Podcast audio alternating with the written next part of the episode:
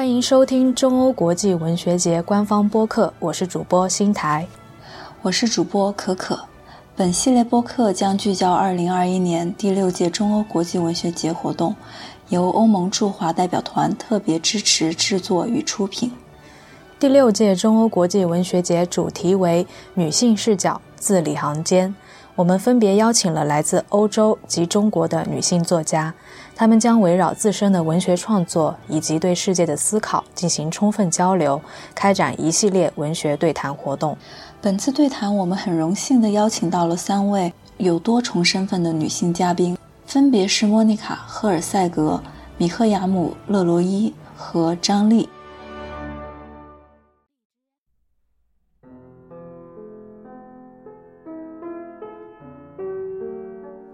莫妮卡·赫尔塞格是克罗地亚诗人、剧作家、编辑、女性主义者和科普活动家，也是克罗地亚近代历史上获奖最多的年轻作家之一。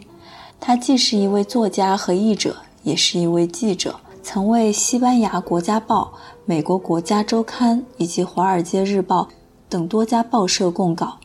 莫妮卡的代表作有《沉默的女人》《瓦利亚之夜》。斯大林的玫瑰、入侵者，在雪地里盛装起舞，夜间外出的枪等。米赫雅姆·勒罗伊是比利时作家、记者、剧作家和纪录片制片人。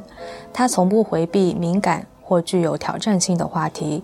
他的作品经常涉及女性主义、女性在社会中的地位和厌女症。他的第一部作品《寻爱》让他获得了2017年美国评论家选择奖的最佳作家奖。第一部小说《阿丽亚娜》则入围了龚古尔最佳小说奖。2019年8月，米赫雅姆的第二部小说《红眼睛》出版，并被改编成一部戏剧。这部戏剧目前正在比利时的口袋剧场演出，《红眼睛》也是本次对谈中米赫雅姆着重讨论的作品。最后一位嘉宾是中国文学评论家张丽。张丽同时也是北京师范大学文学院教授、博士生导师，著有《中国现代女性写作的发生》《姐妹镜像》《持微活者》《远行人必有故事》等。张丽曾主编《2019、2020年中国女性文学作品选》《2019、2020年短篇小说二十佳》《2019、2020年中国散文二十家》新女性写作专辑《美发生着变化》，我认出了风暴，精卫沉浮与北京文学的发展等。2019年3月，张丽向127位当代中国作家发起了“我们时代的性别观调查”。这份报告广泛引起了社会影响。张丽教授在本次对谈中也具体谈到了这次调查给他带来的新知和思考。本次活动的对谈主题是“我们的时代，我们的性别”。三位嘉宾围绕这一主题，结合自己的亲身经历，分别回顾了他们的写作历程，以及在写作过程中萌发的不断增强的性别意识。虽然时代在不断发展，社会的性别意识在不断进步，但在女性拿起笔墨进入文学世界的几百年后的今天，我们仍然要承认，男性才是书写历史的主力军。是的，莫妮卡在对谈中提到了她自己的物理学背景，认为很多女性物理学家一直没有得到足够的承认和尊重，这也是她写作的动力之一。他认为女性一直困受于传统社会分工的约束，缺乏了足够的时间和资源去撰写属于女性的故事和声音，因此他把文学当做一种斗争的方式，当成对女性声音、女性视角、女性故事被长期冷淡的抗争。我们来听一下莫妮卡是怎么说的。Society that 就是我本身是学习物理学的，那么呃，其实，在物理学当中，有很多女性的物理学家也是被遗忘的。呃，虽然呢，他们，呃，我认为呢，这些女性物理学家，她们其实应该是获得更多的奖项，而且呢，拥有更高的历史地位。但是事实并不是这样。呃，有些女性科学家呢，甚至是不为人所知的，但是她们所取得的成就，其实是甚至是可以获得诺贝尔奖的。但是很遗憾，社会上甚至都不知道他们的名字和存在。所以对我来说，文学就是这样的一种斗争的方式。呃，很遗憾的就是现在对于女性来说，我们没有足够的资源以及时间去撰写属于女性的故事。历史呢，仍然是由男性来谱写的。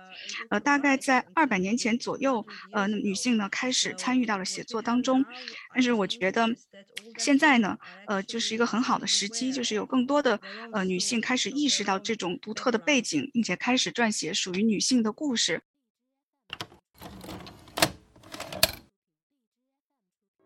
其实要去挑战千百年来男性视角的书写历史，重建这样一种女性视角的文学语法，是一件阻力重重的事情。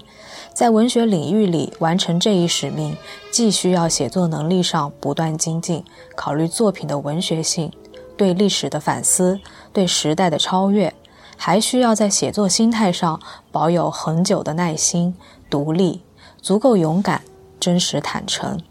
是你刚才有说到“勇敢”这一词，这也让我想到莫妮卡在对谈中还提到一个发人深省的观点。嗯，她说：“勇敢当然很重要，但与此同时，脆弱也是很重要的。”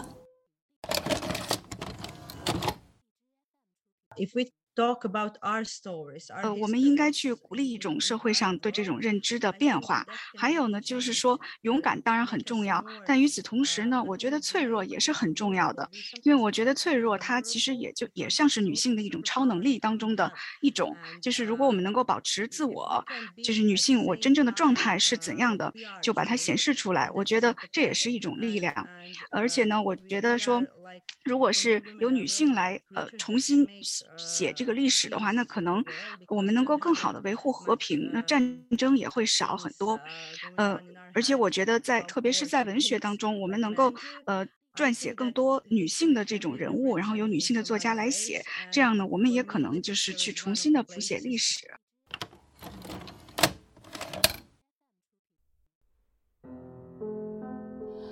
所以说，这其实听起来好像所谓现代女性被鼓舞去锻炼和展现的品质相反。我们所谓的大女主影视剧中看到的女性形象，往往都是聪明、强大、勇敢、美丽、披荆斩棘、无往不胜的。但是我们会发现，这样的女性形象其实很难引起观众的情感共鸣。没错，我也觉得脆弱被污名化，也和男性气质长期被社会认可和宣传有关。传统上，一个完美的男性形象就是充满力量感的，不会认输、不会哭泣的男子汉形象。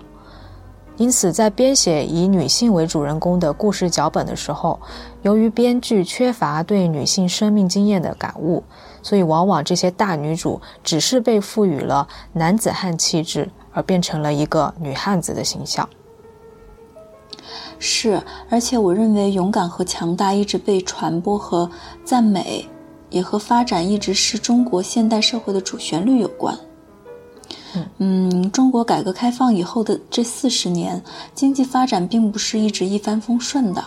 这其中的艰难和势必要求作为社会成员的每一个个体不断自我升级。胆小和脆弱是不被赞扬的，承认自己脆弱更是令人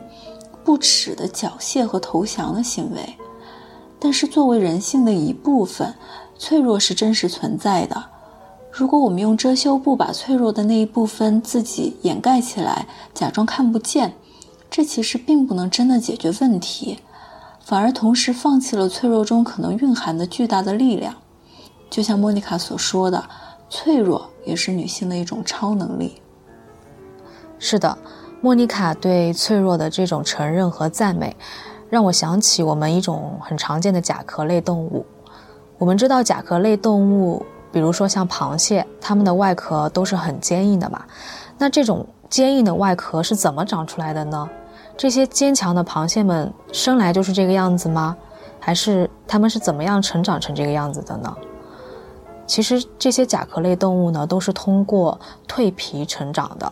在它们蜕皮的那个过程中，无论是将来它们会成长为多么强大、多么坚硬的螃蟹，或者是巨蟹，在褪去表皮的那一刻，它们都是无比柔软的。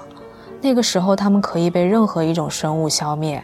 这是最容易受到伤害的时刻。所以，其实是这样一个点：我最脆弱的瞬间，才是我走向成长和力量的起点呀。我们终于构建了坚硬的外壳，能够一直勇敢地抱着坚定的信念去面对充满挑战的世界，这当然很好呀。可是我们也清楚地记得，在我们成长的过程当中，无时不刻都充满着脆弱。那些瞬间，我们明明曾经痛苦的像要死去一样，所以才能变成今天像这样子勇敢的我们。所以其实。脆弱才是我们的超能力呀，勇敢只是我们从那个脆弱的过程中重生的一个结果而已。所以，我们为什么要去回避这种脆弱性呢？其实，除了女强人是一种基于对女性生存经验缺乏了解基础上刻意塑造出来的刻板形象以外，传统上，更多影视或者是文学作品中的女性形象是被高度客体化了的，充满玫瑰色滤镜的完美形象，比如黑长直的秀发、盈盈可握的柳腰、清纯甜美的笑容等等，充满了男性荷尔蒙的意象。这个也令米赫雅姆十分厌倦。我们来听一下他是怎么说的。I was uh fed up. 因为我确实对于这种男性视角是有一种受够了的态度。我希望呢，在比利时文学，还有包括在法语文学界当中呢，去创建一种用女性去描写女性生活的这样的一种视角。因为我觉得典型的男性的这种固定的模式去看女性，呃，就是她很漂亮，呃，长发飘飘，呃，或者非常的苗条丰满，然后皮肤非常好，呃，然后可能就会有书中或者电影当中可能会写有一个。贫穷的年轻人，呃，通过在呃公交站为这个姑娘去指路，呃，去追求这个女孩等等这样的非常模式化的故事，我觉得我对这些故事是有一种受够了的感觉。我想呢，在这些，呃，这种非常模式化的文学或电影当中，女性呢，好像，呃，她被对待的方式就像是一块未知大陆一样。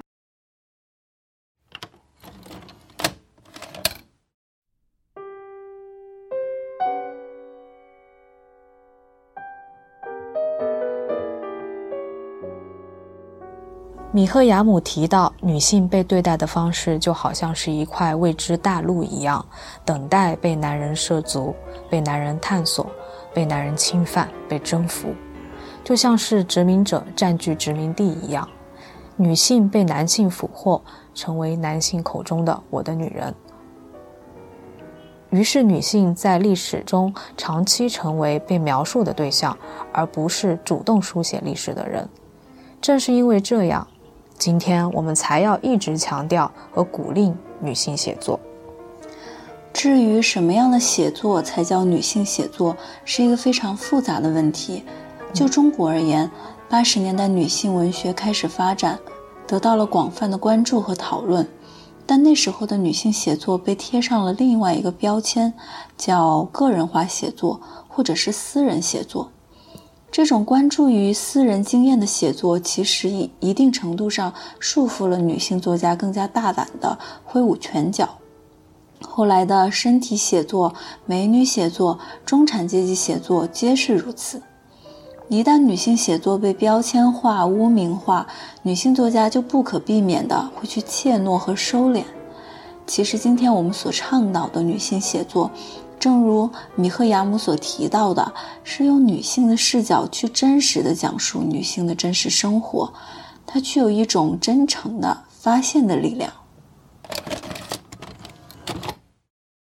That's why my first novel 所以在我的书呃《阿丽亚娜》当中呢，实际上呃在这本书中呢，她没有真正意义上的女性主义的这种人物，但是呢，她仍然被划分成为女性主义的作品，就是因为它是以女性视角去撰写的真实的女性的生活，有一种真实的讲述。呃，我印象当中呢，应该是呃沃尔夫曾经呃谈到过。就是说，呃，这个女性主义呢，它是讲述关于女性生活当中的真实。呃，我我也是这样去赞同的，我也把它作为我在写作当中的一个坚持的原则。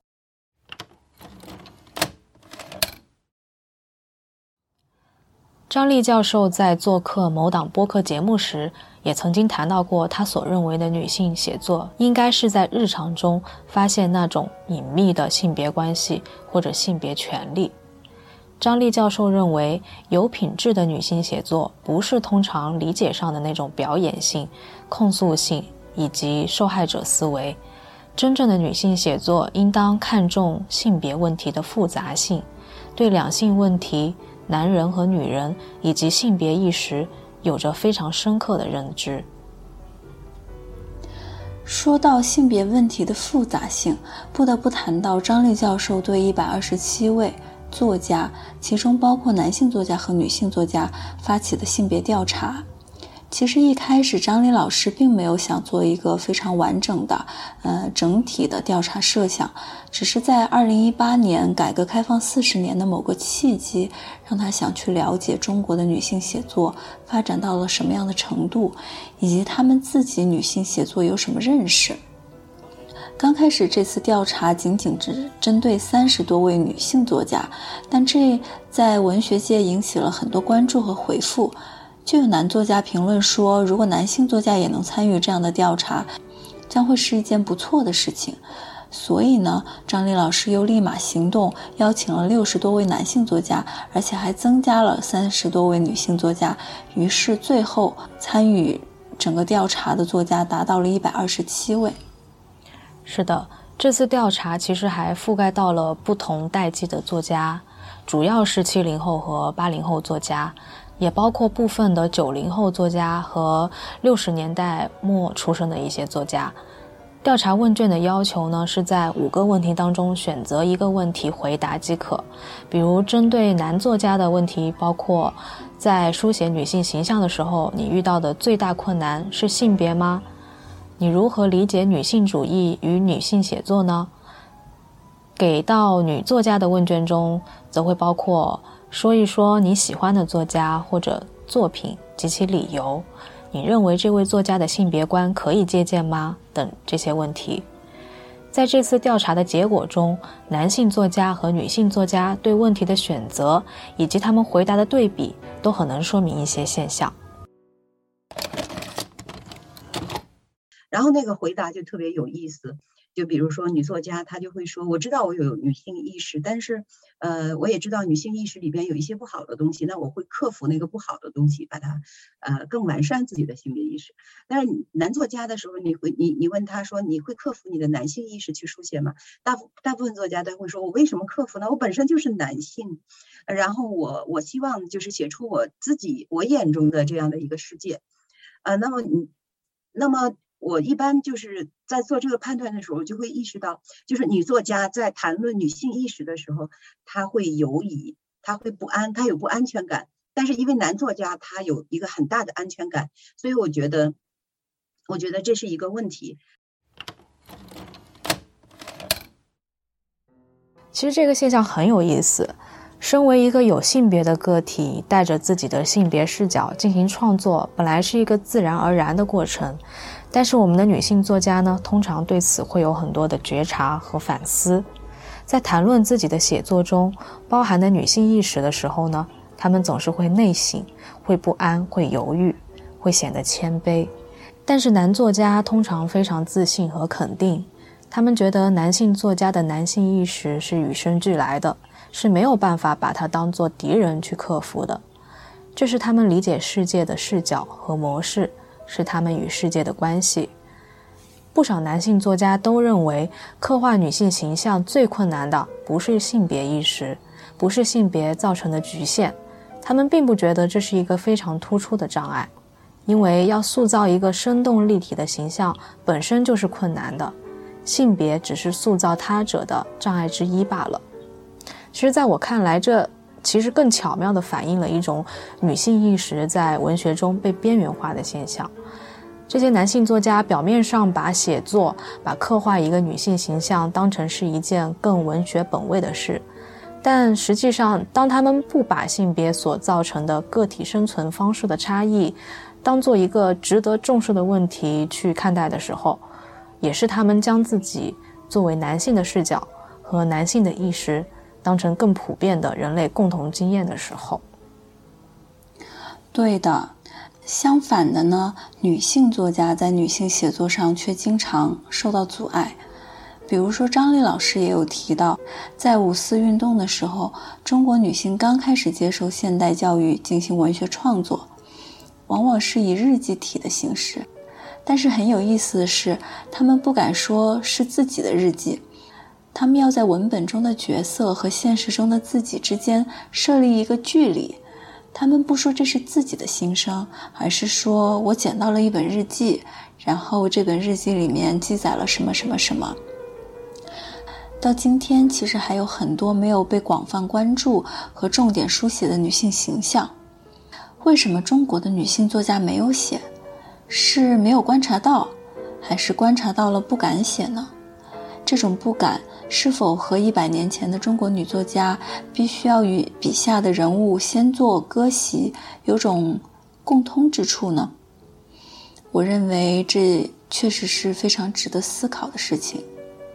没错，这其实也是为什么张丽老师会说，讨论一个作家的性别观是一件很困难的事情，因为作家的脑海中性别观念和作家真正的文学创作之间是有偏差的。而这种偏差呢，很难在产生的过程当中就被意识到或者得到控制。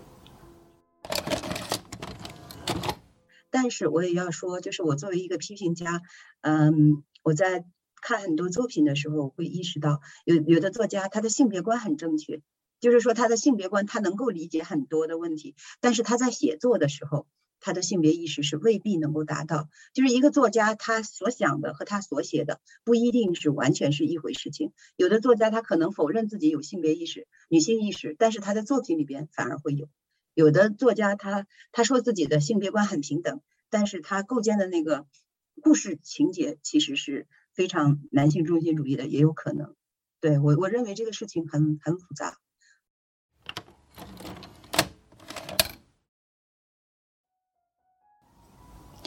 在意识和实践之间，在理论和行动之间，不是两点一线的，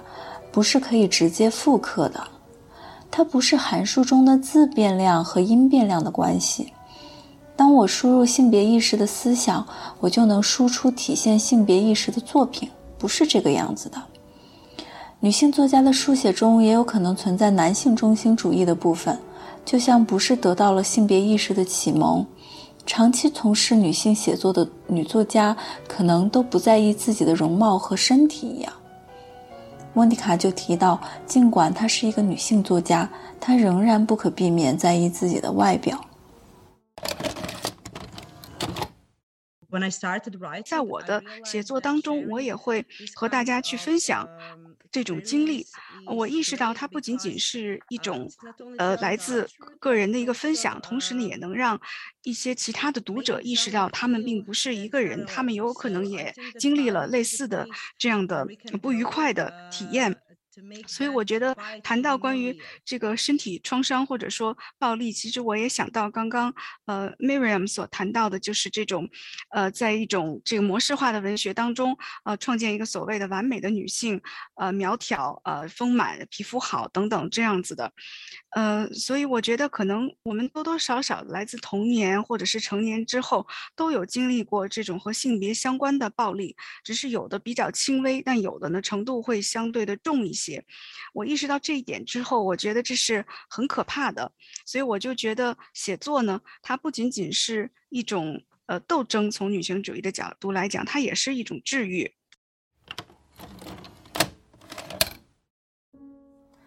莫妮卡这么说，真的是令人非常感到安慰。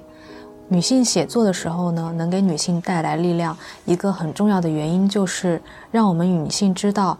我知道我不是一个人这种感受。我们所属的这个性别，我们所在的这个群体，都在经历着相同的暴力。它可能是对身体的羞辱，也可能是对我们主体性的漠视。这种对女性主体性的漠视，我有一个切身的体会是。有一天，当我真正开始由衷的欣赏女性身上的每种特质，不同女性身上的不同的特质，甚至可以是说是欣赏这些特质的一个个具体的人的时候，我自认为我拓宽了自己的审美边界，也建立了自己的审美体系。于是我开始憧憬健康的、舒适的、有力量感的身材。当其他的人反馈给我类似于，呃，你好像又瘦了之类的评价的时候，我们暂且不说这些评价是出于礼貌还是真实的，或者有时候其实大部分人就是习惯性的这样表达。那我也很真诚的表达我自己最近正在增肥。那这个时候有一个很有意思的现象是什么呢？就是大概率大家可能都会认为我在凡尔赛。那这个背后可能是对方。呃，以为我的需求跟他的需求是一样的了，所以其实有这种理解偏差也是可以理解的。那也会有一些人会说，啊，瘦多好看呀，啊，仿佛是在安慰和肯定你。那这也有可能是对方默认了，可能所有的女性追求的好的身材标准都是瘦的吗？那不管是这哪一种可能，嗯，首先我会有一种警惕是。这种单一标准是从哪里来的呢？它是怎么来的呢？我也会很好奇。第二个是大家其实到底有没有在意这位女性自己说了什么呢？这位女性她自己的需求啊，好像是不重要的，甚至大家是看不见的。那好，如果按照嗯前面这个逻辑，你可能会说啊，我这样的人总不该有身材焦虑了吧？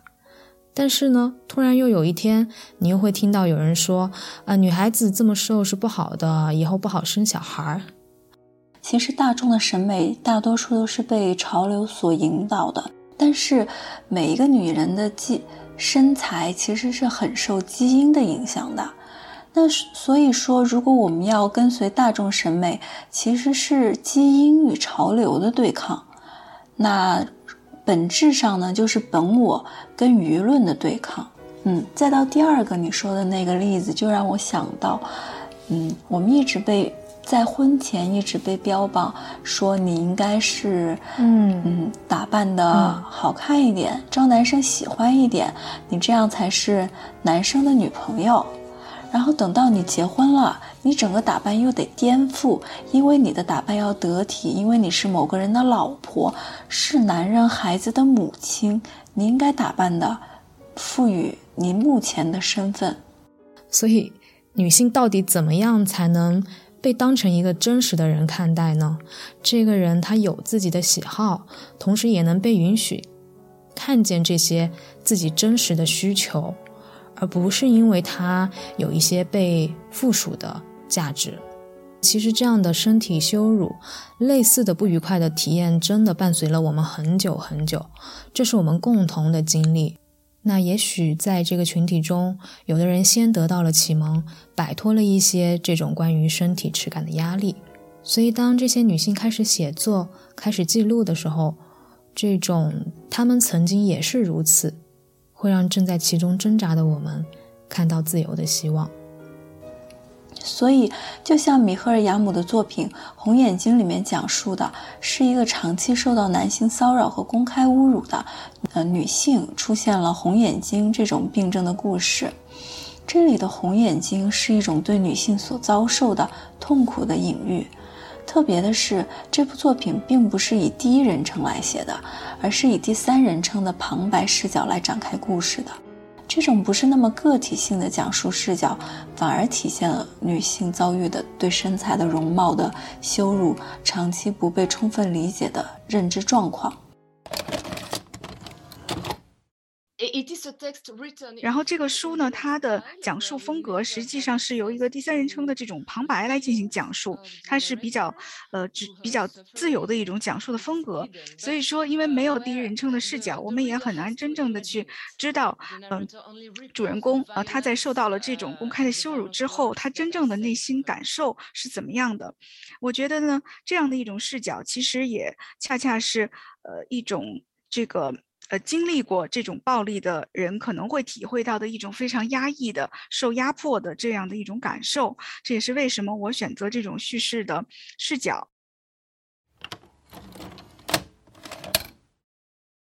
今天的互联网也让很多的暴力变得更加的公开、更可见，杀伤力也更强了。在这样一种更难以对付的暴力面前，如何去应对这种伤害呢？如何进行自我疗愈和治愈他人呢？张丽老师也给出了他的回答。所以我自己一直相信，就是虽然文学它看起来现在被一个视听时代所概括，但是呢，事实上真正可以治愈我们的是是文学文学作品，这是这种有有思考深度的这些文学作品，它让你重新呃接近在一个。夜深人静或者特别安静的时刻，接近你内心对生活或者是对真实的自我的这种理解，你可能会衰老，你不会像他们那么完美，但这就是真实的，你要接受它。而且，女性的美不需要他人来定义，首先要自我自我确认。所以，那种真正的安全感，就是当然我们要呼吁全社会对这种安全感，呃，建立女性的安全感。但我最终觉得。要确立自我的安全感，就是自我的主体性。就世界上的美是多种，就是我们今天讨论的多元。所以女性对如何就是呃屏蔽那些外在的评价，然后确认我的日子，呃我我的身体我做主，我的生活我做主，我的自我的美由我来确立。这样的只有只有只有践行在日常生活中践行这样的东西，这样的一个宗旨。可能我们生活就会自在一些。我觉得，文学是一种呃广义意义上的那种文学共同体，尤其是女性文学。